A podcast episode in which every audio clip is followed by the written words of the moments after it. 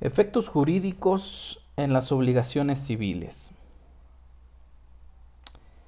Es tan sencillo quitarse una obligación civil con el simple hecho de pagándola.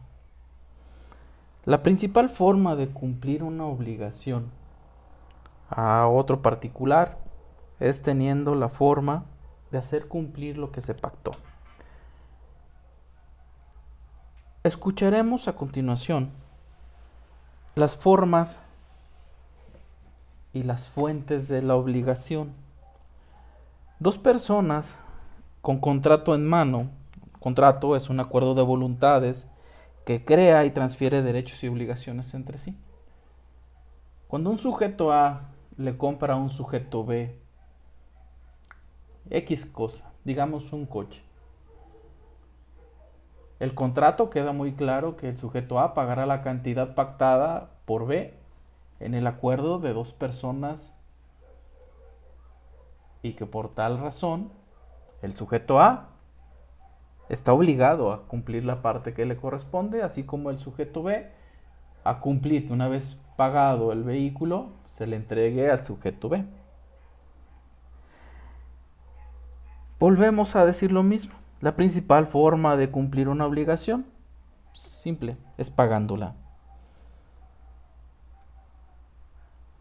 Toda, causa tiene un efecto, una consecuencia. ¿Qué va a pasar con el sujeto A? Con contrato en mano, el, el sujeto B, sobre el, el acuerdo pactado de la compra del vehículo, si el sujeto A no paga, en automático con contrato en mano, el sujeto B puede llegar a demandar al sujeto A por faltar a lo convenido dentro de un contrato. Aquí ya está cayendo en efectos jurídicos de la obligatoriedad a las leyes civiles. El sujeto A tiene que hacerse responsable por lo acordado y pactado en un contrato. La relación jurídica entre sujeto A y el sujeto B está pactada. ¿Dónde está la compraventa de ese auto? Para poder llevar a cabo un proceso un poco más extenso de las obligaciones civiles, bien puede el sujeto B consignar ese vehículo. Una consignación es el depósito judicial de dinero obligaciones en manos de terceras personas encargadas de hacer llegar a el acreedor. Es decir, yo sujeto A ya no quiero ver al sujeto B porque le quede mal de alguna manera, pero está hay un contrato de por medio y que tenemos que cumplir. Pues ya no lo quiero ver, le quede mal, mejor que le entregue el sujeto el, el objeto de la compra-venta a un sujeto determinado como sujeto C.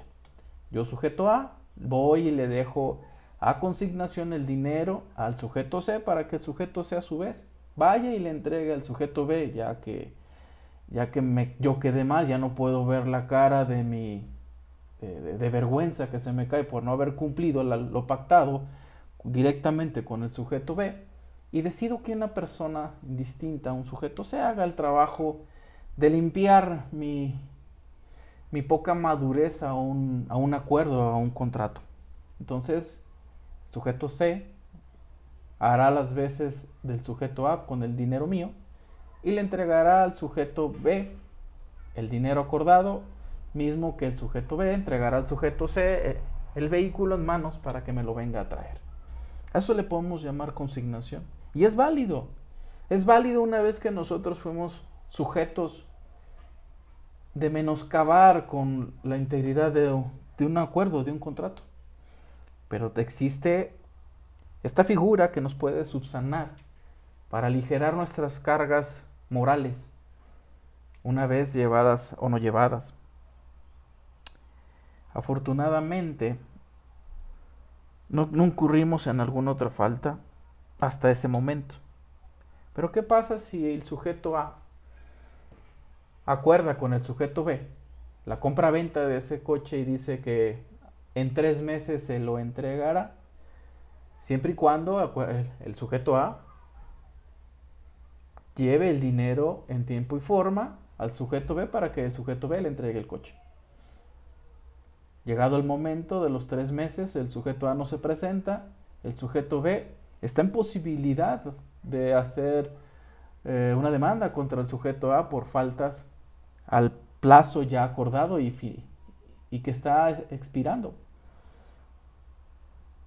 El incumplimiento a este plazo incurre la mora. El sujeto, el sujeto A debe pasar a pagar el dinero que ya se había acordado desde el plazo y desde el convenio pactado.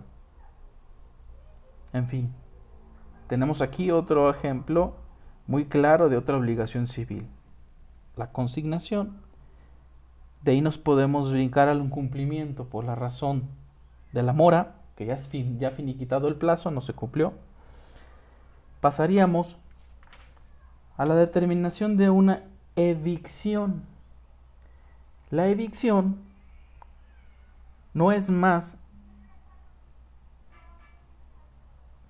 que aquello